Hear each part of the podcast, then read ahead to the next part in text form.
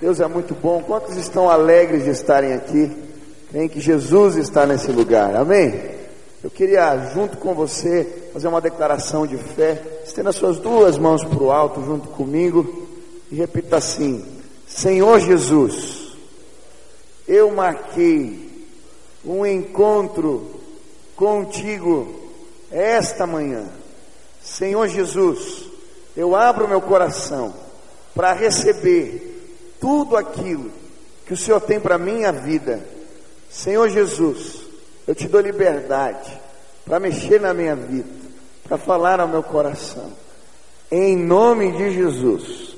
Amém, amém. Dá um abraço quem está do teu lado, diga irmão, Deus vai falar contigo hoje. Jesus te ama muito. Que bom que você está aqui pertinho de, de mim. Fala para o teu irmão, é bom demais fazer parte dessa família que é a igreja. Pode sentar. É muito bom estar aqui e poder ministrar a palavra do Senhor. E hoje eu queria, em nome de Jesus, desafiar esta igreja a participar de um grande mover de oração. Eu creio que Deus tem coisas grandes e coisas novas para serem derramadas aqui no nosso meio se nós começarmos a orar mais. Eu queria hoje estudar um pouquinho com vocês o livro de Atos. Então, se você trouxe Bíblia, abra em Atos, capítulo 1, versículo 1 em diante. Atos, capítulo 1, versículo 1 em diante. Quem achou, diga amém. Quem não achou, diga misericórdia. Pede ajuda para o irmão que está do lado, né? Ele, ele ajuda. É tão gostoso crente novo. Na minha célula tem um monte de crente novinho e eles não acham as coisas na Bíblia, eu acho o máximo, né?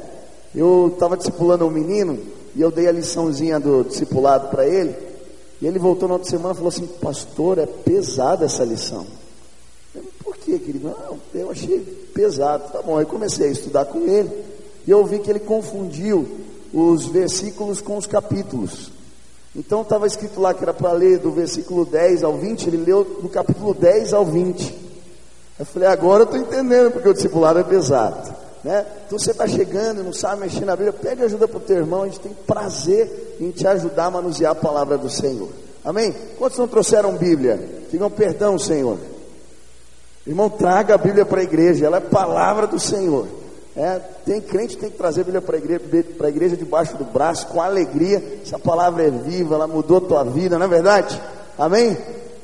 Você que é visitante está perdoado. Vamos embora.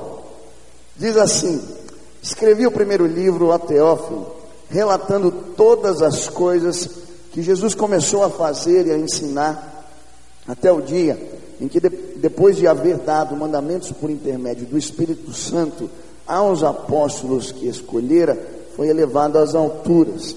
A estes também, depois de ter padecido, se apresentou vivo com muitas provas incontestáveis, aparecendo-lhes durante 40 dias e falando das coisas concernentes ao reino de Deus.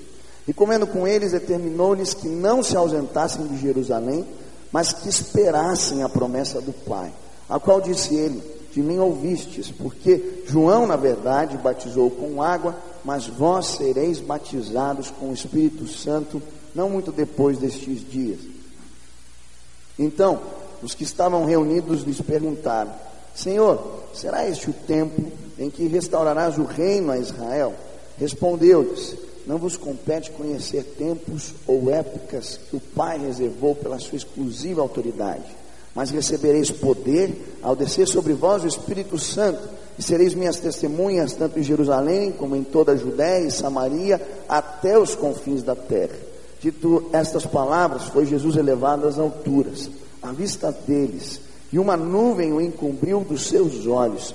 Estando eles com os olhos fitos no céu, enquanto Jesus subia, eis que dois varões vestidos de branco se puseram ao lado deles. Eles disseram: Varões galileus, por que estáis olhando para as alturas?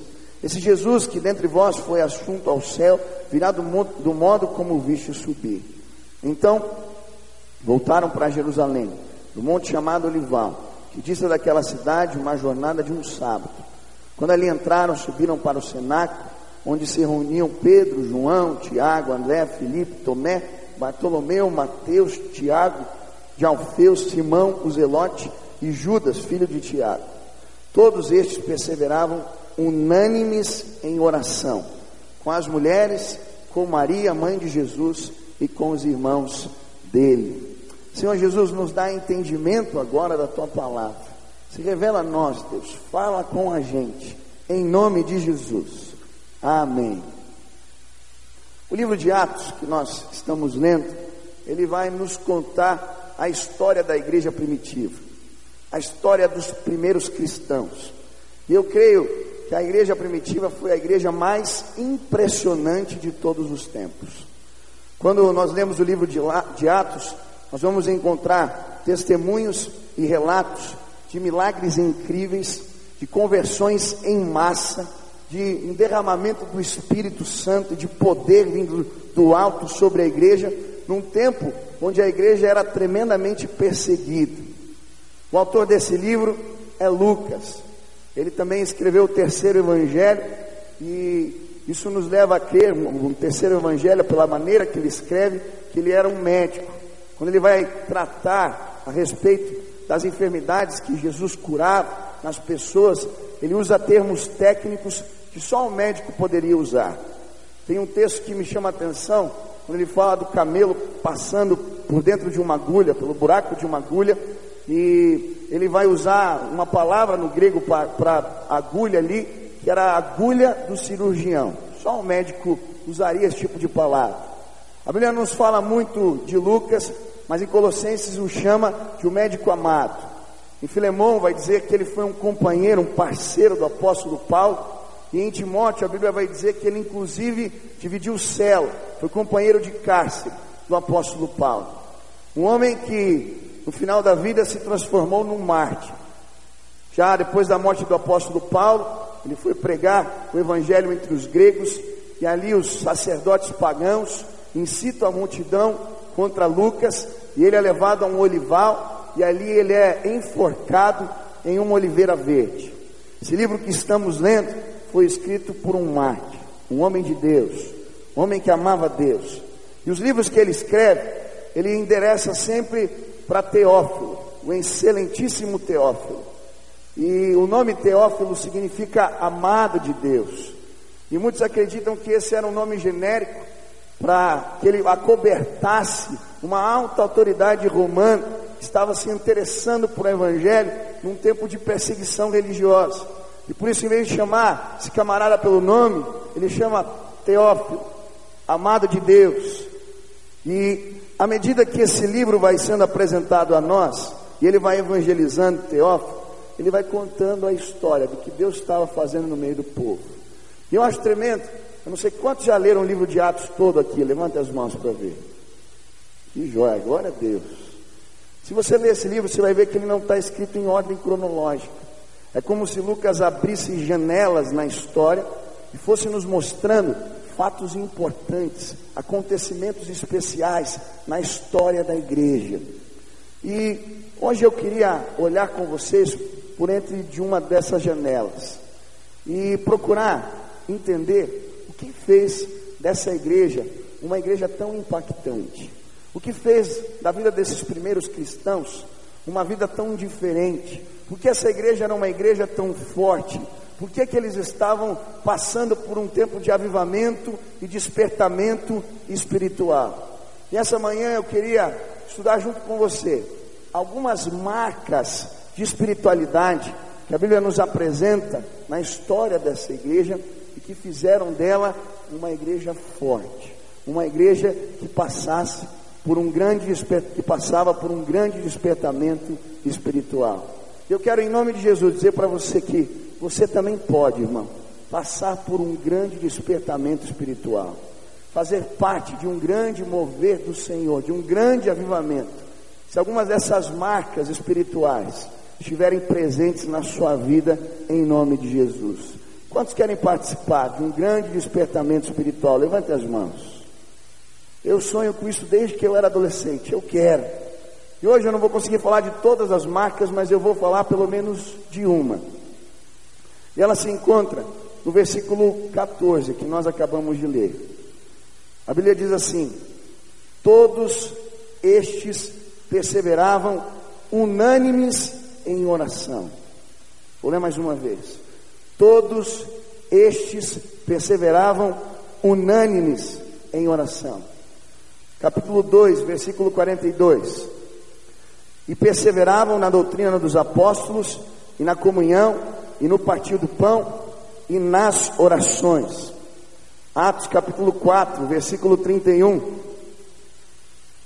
Tendo eles orado, tremeu o lugar onde estavam reunidos. Todos ficaram cheios do Espírito Santo e com intrepidez anunciavam a palavra de Deus. Atos capítulo 6, versículo 4. E quanto a nós, nos consagraremos à oração e ao ministério da palavra. Atos capítulo 12, versículo 5. Pedro, pois, estava guardado no cárcere, mas havia oração incessante a Deus por parte da igreja a favor dele. Qual que era a primeira marca de espiritualidade da igreja primitiva? O quê? A oração. E a Bíblia vai chamar de oração perseverante ou oração incessante. Não é aquela oração que você faz antes do almoço só, né? Faça mal, faça bem, em nome de Jesus, amém. Não. Nem aquela que você faz antes de dormir, já debaixo das cobertas, você nem lembra como terminou a oração. Não. Oração incessante é oração diária, é vida devocional na presença de Deus, tempo de qualidade, todos os dias na presença do Senhor. A Bíblia vai nos dizer que esta era uma igreja que orava. Quando o apóstolo Pedro está no cárcere, algemado, na cadeia, a Bíblia diz: a igreja do Senhor estava orando. E enquanto eles oravam, um anjo do Senhor vai na cadeia, tira as algemas de Pedro, ele começa a seguir o anjo, as portas das cadeias começam a ser abertas. E quando ele vê, ele está do lado de fora. Ele vai para a casa de Maria, mãe de João Marcos. Quando ele chega lá, casa de Maria, bate na porta. A empregada Rode vai abrir a porta. Estavam orando. E quando ela vê que é Pedro, ela fica tão entusiasmada que deixa Pedro lá de fora. Fecha a porta e volta. Pedro está lá fora, gente. Eles falam: Você está louco, cara. Veja sem fé, não é brincadeira. A gente olha, às vezes não tem. É ser um anjo dele, você viu alguma coisa. Não, vamos lá, ele está na porta. E quando ele sai, abre a porta, Pedro está lá do lado de fora. E ele, quando eles vêm, eles fazem uma bagunça, assim, um barulho. E ele entra dentro da sala. Quando Deus resgatou Pedro, a igreja estava orando. A Bíblia vai nos mostrar quando há o derramamento, derramamento do Espírito Santo em Pentecostes, Atos capítulo 2. Deus derrama poder sobre os líderes da igreja para testemunharem a palavra de Deus. A igreja estava orando. Quando Paulo tem uma visão de Deus que abre as portas para a proclamação do Evangelho aos gentios, ele estava no terraço da casa de Simão, curtidor, orando. Esta era uma igreja que orava. E hoje, na autoridade do nome de Jesus, meu irmão, eu quero convocar você a começar a orar incessantemente, orar todos os dias, buscar a Deus como nunca antes. Eu creio que um dos motivos por que devemos fazer isso é porque a oração incessante é a chave para o despertamento espiritual. Olha para o irmão que está ao teu lado e diga isso. A oração incessante é a chave para o despertamento espiritual. Agora olha para o outro para ele gravar. A oração incessante é a chave para o despertamento espiritual. Um tempo atrás eu estava lendo um livrinho de um pastor chamado Paul Yanshu, pastor da maior igreja do mundo. Ele tem um livrinho que se chama A Oração, a Chave do Avivamento. E eu tirei um recorte desse livro, eu quero só ler o que, que esse pastor ele vai dizer. Diz assim: No momento em que escrevo esse livro, a minha igreja está crescendo a um ritmo de 12 mil convertidos por mês. Essas novas pessoas que estão sendo salvas estão deixando o budismo, o secularismo e uma fé cristã apenas nominal. Ninguém pode negar que esse índice de crescimento da igreja, sem precedentes em sua história, deve-se ao avivamento que ora varre a Coreia. Agora, em 1983, O rol de membros da nossa igreja já se aproxima dos 400 mil membros. Com o ritmo de crescimento que estamos experimentando, até o final de 1984, teremos ultrapassado 500 mil membros ativos. Hoje essa igreja tem mais de um milhão de membros. Como é que uma igreja pode crescer tanto? Será que este avivamento pode ocorrer em outros países? Creio firmemente que pode haver avivamento em qualquer lugar, desde que as pessoas se entreguem à oração. E ele dá esse testemunho, e se você ler o livro, ele vai contando como é que começou a igreja. Numa barraquinha pequena, ele e um grupo de irmãos que oravam pela Coreia. E aí esse movimento de oração foi crescendo, eles começaram a fazer cultos, e antes de cada culto, tinham reuniões de oração de uma hora, clamando porque Deus ia fazer naquele tempo. Hoje nessa igreja existe uma montanha que eles compraram, que é uma montanha consagrada, existem várias salas de oração, lugares de oração, espalhados por essa montanha. Existe um grande auditório onde existem reuniões de oração todos os dias naquele lugar. E Deus está fazendo maravilhas nessa igreja. E Ele dizendo: Eu entendi o valor da oração incessante. Eu mesmo separei na minha agenda duas horas para me encontrar com o Senhor todos os dias e falar com Ele. Eu creio, meu irmão, que avivamento, um grande avivamento, vai acontecer aqui nessa igreja, na sua vida, se nós começarmos a orar incessantemente. Eu creio que é por isso que a palavra de Deus nos dá tanta ênfase nesse princípio, o princípio da oração. Em Romanos capítulo 12, versículo 12, a Bíblia diz: perseverai na oração. Em Efésios capítulo 6, versículo 18, a Bíblia diz: orai em todo tempo. Em 1 Tessalonicenses, capítulo 5, versículo 17, a Bíblia diz: orai sem cessar. Meus irmãos, nós precisamos orar mais. Quando eu era adolescente, eu lembro de um documentário que saiu naquela época, uma série de historinhas de cidades que participaram de avivamentos quando as igrejas começaram a orar. Esse documentário chamava Transformação. Eu não sei quantos viram já esses CDs, mas uma das historinhas eu nunca me esqueci. Foi de um avivamento que aconteceu na Guatemala, uma cidadezinha chamada Almolonga, uma cidadezinha de 19 mil habitantes. Mas antes do avivamento, se você chegasse nessa cidade, você ia encontrar várias pessoas, sete horas da manhã, jogadas pelas ruas, por causa do vício, do alcoolismo.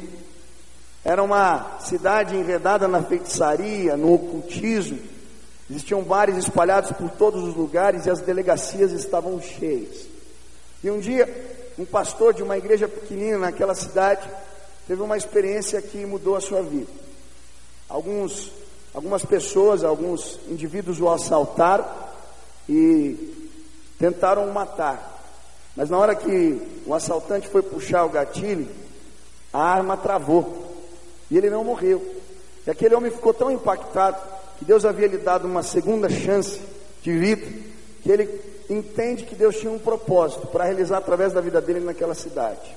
Ele começa a convocar a igreja para orar. E aquela igrejinha pequenininha começa a orar todos os dias.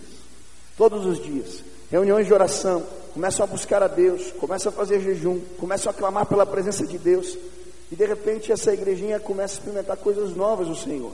Pessoas começam a chegar ali e serem curadas milagrosamente. Pessoas começam a ser libertas. A igrejinha começa a crescer. E Deus faz um mover naquela cidade. Hoje, eles mostrando no documentário, você chegar nessa cidadezinha de Almolongo, ali você vai ver que essa é uma cidadezinha de igrejas. Os estabelecimentos comerciais dessa cidade agora têm nomes bíblicos. Você vai na padaria, se chama Tenda da Benção. Você vai na lanchonete que se chama Glória e Aleluia. Se você entra na cidade, você vai ver lá escrito: Jesus é o Senhor de Almolonga. E eles vão entrevistar as pessoas da cidade, vão entrevistar o delegado. Chegam para o delegado, algum, mudou alguma coisa nesses últimos anos? Ele falou: Olha, nós tínhamos quatro delegacias, hoje nós não temos mais delegacia na cidade. Não precisa, não tem criminalidade. Tinham 26 bares espalhados na cidade, agora não tem mais bar aqui. Deus está fazendo algo novo, e aí eles vão entrevistar o homem do campo, o agricultor. E eles testemunhando: olha, Antes nós exportávamos quatro caminhões, quatro caminhões de vegetais por semana. Agora nós exportamos 40. Deus tocou no solo dessa terra. Essa terra se tornou uma terra fértil. E eu acho lindo porque no documentário eles vão mostrando beterrabas de 2 quilos. A cenoura do tamanho do braço do missionário, assim. Uma coisa impressionante, Deus tocou até na terra, até na terra, porque aquele povo começou a orar. Eu creio que avivamento, despertamento espiritual acontece quando a igreja do Senhor Jesus se levanta para orar. Eu creio que nós podemos viver um grande despertamento espiritual se nós orarmos incessantemente.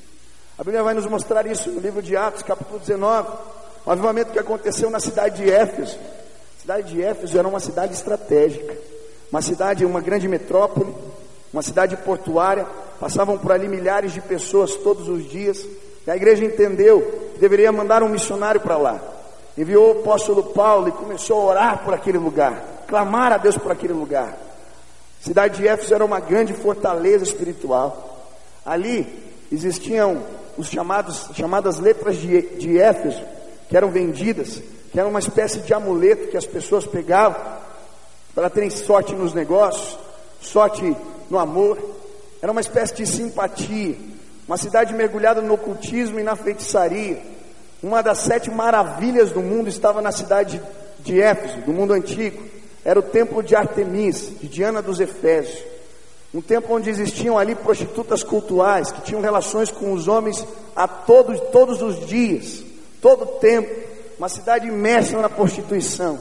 Mas quando a igreja do Senhor Jesus começa a orar, envia o apóstolo Paulo, a Bíblia diz que Deus derrama poder sobre a vida do apóstolo Paulo. E quando as pessoas vinham ter com ele, elas pegavam até pedaços da sua roupa, parte das suas roupas, e levavam para ser encostadas nos enfermos. E quando a roupa de Paulo encostava nas pessoas, elas eram curadas e libertas de espíritos malignos. E Deus começou a fazer um mover tão grande na cidade de Éfeso, tão maravilhoso, que a Bíblia diz que as pessoas começaram a sair das suas casas, pegar os livros de feitiçaria e ocultismo e levar para a praça. E começaram a queimar aqueles livros. E o valor dos livros queimados foi de 50 mil denários. Se nós fôssemos traduzir para os dias de hoje, seria algo equivalente a 1 milhão 150 mil reais. Você pode imaginar o mover de conversão que houve naquela cidade? Isso aconteceu porque aquela igreja estava orando. Deus tem me chamado nos últimos dias para orar. Eu, algumas semanas atrás, estava no meu grupo de prestação de contas. Toda quarta-feira nós nos sentamos e prestamos conta da vida, falamos a respeito dos nossos pecados. E me bateu uma grande indignação, porque as histórias são as mesmas, os mesmos pecados, os mesmos problemas, a mesma inconstância.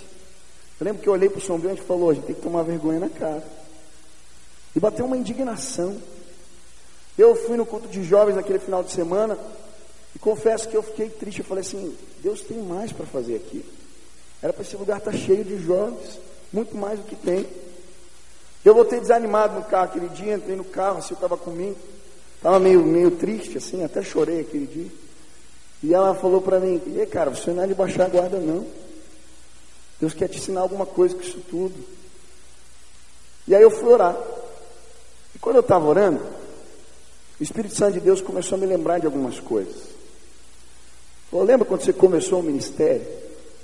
Você era um molecão de 20 anos, tinha cuidado dos adolescentes. O grupo era menorzinho, tinha uns 100, 150 adolescentes, conhecia o nome de todo mundo. Eu tinha tanto medo de pregar, de, não sabia fazer isso direito, que eu dependia tanto do Senhor. Eu lembro que antes dos cultos de sexta-feira, eu vinha toda quinta-feira aqui de madrugada, eu passava a madrugada orando pelos bancos, falando, Deus, enche esse lugar de adolescentes, move aqui esse lugar, Deus. Ia orando banco por banco, pedindo que Deus movesse ali naquele lugar, que os jovens tivessem encontros com Deus. E todos os dias eu tinha uma hora marcada na presença do Senhor, todos os dias. Mas o tempo foi passando, e a gente vai amadurecendo na fé, a gente começa a achar que pode andar sozinho. Eu parei de vir orar na madrugada, fui abrindo mão do meu tempo com Deus, orava, mas, sabe, quando dá. Ora aquele dia, faz uma devocional mais ou menos, aquela oração Miguel antes de dormir. Esse era meu tempo com Deus. E Deus falou, cara, chega, eu tenho mais. E desde aquele dia, Deus falou isso para mim, eu fiz um compromisso com o Senhor. Todas as madrugadas eu tenho vindo ali no ginásio, onde é o culto dos jovens, e tenho andado, está vazio, não tem cadeira, mas eu tenho andado naquele lugar e clamado, Deus, faz algo novo aqui, Deus. Faz algo novo aqui, Deus. Eu quero ver o mover do Senhor acontecendo nesse lugar. Eu quero ver essa casa cheia de jovens sendo salvos, libertos. Eu quero ver a minha igreja crescendo cada vez mais pelo poder que é no nome de Jesus. E tenho vindo aqui às madrugadas orar. Fazem 12 dias já. Tem sido um tempo de experiências lindas com Deus. Eu estava compartilhando com a minha equipe esses dias falando. Lembra daquele filme do Rock Balboa? Quem assistiu o Rock aqui? Acho que é a maioria, né? Ele acordava às 5 horas da manhã para treinar, e ele saía e daí tocava aquela musiquinha. Taranda, taranda, né? Ele ganhava as lutas ali. Quando ele acordava, cedo para treinar. Quando ele entrava no ringue, ele já tinha ganhado a luta. Nós estamos perdendo a batalha antes, gente. A gente tem que chegar nos cultos só para recolher os despojos de guerra, porque a gente já ganhou a batalha na oração. E eu creio, eu creio que essa igreja vai crescer como nunca antes, se o povo do Senhor Jesus se comprometer aqui nesse lugar a orar. Eu convoquei os jovens no, há duas semanas atrás a orar. Nós temos uma reunião de oração toda quarta-feira que acontece das dez e meia à meia-noite. Porque os jovens saem da faculdade e vêm para a igreja. Essa semana tinha cem jovens no ginásio, andando e clamando: Deus vem nesse lugar. Deus vem nesse lugar. Sexta-feira, antes do culto dos adolescentes, das sete às sete e meia, nosso culto começa às sete e meia. Tinha adolescentes andando por todo o ginásio, clamando: Deus, vem neste lugar. No sábado, a mesma coisa. Eu queria convocar esta igreja para começar a orar como nunca antes. Meu irmão, você vai ter experiências com o Senhor, experiências do poder de Deus. Você vai participar de um grande despertamento espiritual se você começar a orar incessantemente. Queria fazer algumas perguntas para você. Essa última semana, quantos aqui tiveram tempo de qualidade na presença de Deus todos os dias? Tempo de qualidade na presença de Deus todos os dias. Levante sua mão aí. Fique de pé aí no seu lugar, rapidinho.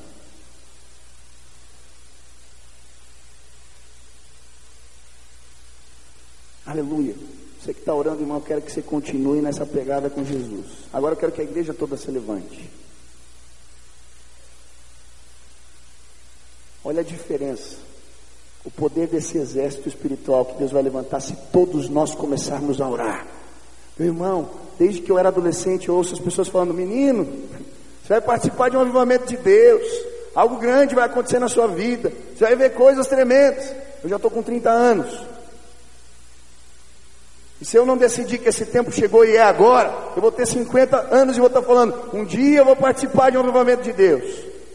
Esse tempo chegou e é agora, em nome de Jesus. Eu quero desafiar você, cara, a fazer a sua parte. Porque se nós fizermos a nossa parte, eu tenho certeza que Deus vai fazer a parte dele. Vai fazer. Não tem como fazer a obra do Senhor sem Deus. Eu quero desafiar todos os irmãos que aqui estão, essa semana, começar algo diferente essa semana, queria te desafiar a ter tempo de qualidade com Deus todos os dias. Todos os dias. É um compromisso que você vai fazer com o Senhor nesse culto agora. Quantos estão dispostos essa semana a começar a participar desse movimento de oração junto comigo? Levante as mãos bem alto, todos os dias. Olha para o lado, olha agora, olha para esse lugar. Olha o que Deus vai começar a fazer aqui, meu irmão. Coisas tremendas. Quarta-feira nós temos nosso culto de oração, irmão. Quero desafiar você, se você puder, venha no culto de oração. Comece a clamar. Você tem faculdade, estuda à noite, venha no dos jovens, dez e meia. E nós vamos começar a orar. E Deus vai fazer grandes coisas nesse lugar. Eu olho esse templo aqui, meus irmãos. Para esse lugar ficar pronto no tempo que a gente está sonhando, só se Deus fizer milagres. Não vai ser uma obra de homens apenas. Precisa haver um mover espiritual. E nós vamos clamar. E nós vamos orar. E nós vamos ver com os nossos próprios olhos o que Deus vai fazer nessa igreja para a honra e glória do nome de Jesus. Amém? Quantos querem participar desse movimento de oração? Digam glória a Deus. Aleluia. Você pode dar uma salva de palmas para o Senhor Jesus. Aleluia. Senta no seu lugar. Quero te dar só mais dois motivos para orar. Primeiro, só vou citar. Não existe vida em santidade, meu irmão, sem vida de oração. A oração incessante é a chave para uma vida em santidade. Tem muita gente aqui patinando nos mesmos pecados sempre. A Bíblia vai dizer: já está próximo o fim de todas as coisas. Portanto, sede sóbrios, vigiai em oração. Mateus 26, 41 diz: Vigiai e orai para que não entreis em tentação. Jesus, meu irmão, o próprio Cristo, passava as noites em claro, orando para resistir à tentação.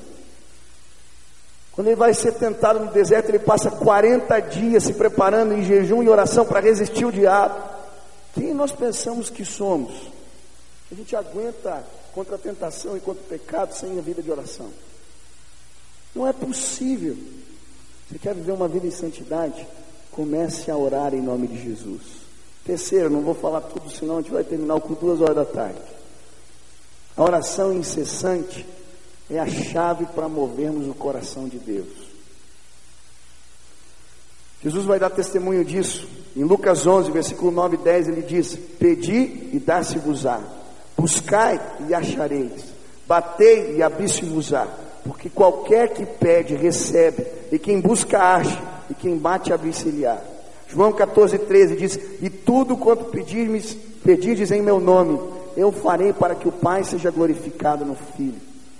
Jesus vai contar histórias, dizendo para nós orarmos, a história da viúva que batia na porta do juiz, dizendo: julga a minha causa, julga a minha causa, julga a minha causa. Quero te convocar a bater na porta dos céus e começar a clamar: Deus, julga, julga, julga as nossas causas, Pai, julga as nossas causas. Elias fez isso, a Bíblia diz. Orou e moveu o coração de Deus. Por três anos e meio parou de chover na terra de Israel. Quando ele volta a orar, volta a chover. O homem que abria e fechava o céu com o poder da oração, meu irmão. Daniel orava três vezes por dia. Janelas abertas, portas abertas. Ele fechou a boca de leões. Deus usou para trazer revelação, revelações de sonhos, interpretações.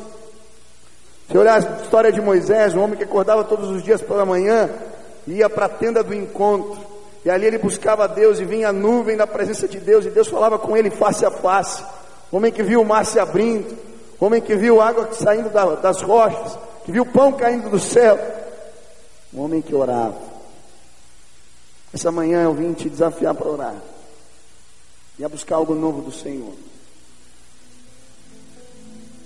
Algum Tempo atrás, estava funcionando na internet e achei uma historinha linda de um reitor de um seminário que levou os alunos para uma excursão na Inglaterra. E nesse passeio que eles fizeram, um dos lugares que eles foram foi na casa de John Wesley, um grande avivalista do passado. E eles foram visitando aquela casa com os alunos e eles começaram a entrar na biblioteca, cozinha, nos quartos, admirando tudo.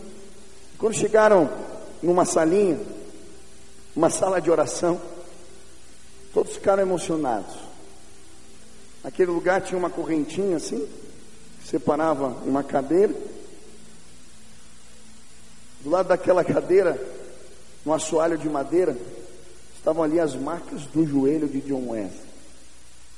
Lugar, o lugar onde aquele homem orava todos os dias. De tanto orar, ficou impregnado na madeira. Ele reúne os alunos e vão embora. Quando ele vai contar quem está faltando no ônibus, ele começa. E vê que está faltando um aluno. Ele volta para a casa de John Wesley para ver quem estava faltando. Quando ele chega lá, aquele jovem tinha tirado a correntinha, estava de joelhos no mesmo lugar onde John Wesley estava orando, e ele dizia: Deus, faz de novo. Deus, faz de novo. Deus, faz de novo. E aí, ele bate no, no ombro daquele menino e fala: Billy, vamos embora. Você está atrasado. Era Billy Graham que estava orando ali. Esse homem se tornou um dos maiores evangelistas de todo o tempo, todos os tempos. Estádios lotados. Era um homem que orava. Eu sonho desde que eu sou adolescente que Deus me encontrou. Eu quero participar de um mover de Deus. Eu quero participar. Eu tenho orado, Deus faz de novo. Deus faz de novo. Deus faz de novo. Eu falei para Deus, Deus, eu vou dar tudo que eu tenho. Eu vou chegar nos limites das minhas forças. Eu vou fazer o melhor que eu posso. Porque eu quero ver, eu quero ver coisas grandes do Senhor nesse tempo. E hoje eu vim aqui, bater no teu ombro e dizer, irmão, comece a orar comigo e clamar, Deus faz de novo. Deus faz de novo. Deus faz de novo. Deus faz de novo. Pode viver para muitas coisas. Gastar tua vida para correr atrás de dinheiro para ter um carro melhor, um apartamento maior, computador melhor. Meu irmão, quero te desafiar hoje a correr pra, atrás daquilo que vale a pena. Promessas de Deus que alcançam a eternidade. Você quer semear o quê? Essa manhã eu vim desafiar essa igreja para participar de um mover de oração. Aclamar por avivamento. Aclamar a Deus por algo novo. Viver e entregar o máximo que temos. Para que possamos experimentar mais de Deus. Mais de Deus neste lugar. Meu irmão, eu vim dizer para você: Deus tem mais para você. Deus tem mais para você. Deus tem mais para essa igreja. Deus tem mais para nós. E se hoje aqui você entende que você pode fazer mais, que você pode fazer melhor, que você pode buscar ainda mais, você pode se entregar ainda mais para que esse mover de Deus varra a nossa terra, alcance o nosso povo, alcance as nossas casas, vidas sejam salvas e libertas, gente que está indo para o inferno. Eu não estou fazendo a minha parte. Você está dizendo, eu quero participar disso. Eu quero. Meu irmão, aonde você está, fica de pé aí no teu lugar. Eu quero orar hoje clamar, Deus, começa algo novo neste lugar. Faz grandes coisas. Faz grandes coisas. Você quer dizer, Deus, eu quero orar. Orar incessantemente. Eu vou Vim nessa, nessa quadra todas as madrugadas até não caber os jovens ali naquele lugar. Seus filhos, os seus netos. Ter jovens saindo pela, pela janela, a gente vai vir para o templo aqui em nome de Jesus. Ano que vem. Eu quero te desafiar a começar a orar e pedir Deus faz grandes coisas. Começa a mover de avivamento nesse lugar. Em nome de Jesus. Quero orar por você. Se quiser estender suas mãos assim, eu quero orar que o Espírito Santo de Deus te capacite essa semana. Você cumprir esse compromisso, porque não é fácil, irmão. É sacrificial. Gastar uma hora, separar tempo na presença de Deus é sacrificial. Não é fácil. Vai haver batalha, vai haver luta. Mas você é mais do que vencedor em Cristo Jesus. Pai querido, estamos na Sua presença agora. Enquanto igreja do Senhor Jesus, clamando Deus faz de novo, faz de novo, faz de novo. Nós queremos contar as histórias no nosso tempo, de um avivamento que participamos, Deus, porque buscávamos o Senhor. Os meus irmãos estão aqui reunidos, nós de pé, como um grande exército, dizendo: Pai, nós estamos disponíveis, nós queremos entregar tudo que temos, tudo que somos, para que algo novo do Senhor comece a acontecer aqui. Tua palavra nos diz que isso começa com oração, Pai, oração incessante. Eu quero pedir em nome de Jesus, Pai, tira o sono dos meus irmãos se eles não orarem, Pai.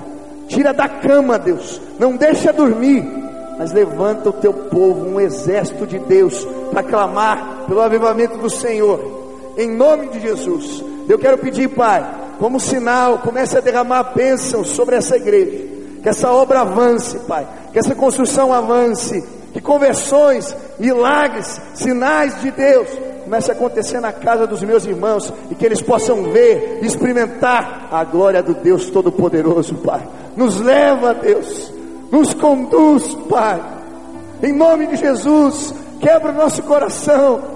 Quero pedir, Deus, tantos irmãos aqui, como eu, patinando às vezes nas mesmas coisas. Chega, Pai. Chega, Pai. Chega. Nos dá uma vida em santidade. Nos dá uma vida plena, uma vida abundante. Em nome de Jesus. Nos faz romper, Deus. Romper toda parede espiritual. Toda prisão, toda cadeia. Que não nos permite buscar a Deus como deveríamos. Faz coisas novas, Deus. Faz coisas novas. Levanta o teu povo para orar. Levanta esta igreja para orar. Em nome de Jesus. Em nome de Jesus. Amém. Amém. Amém. Louvado seja.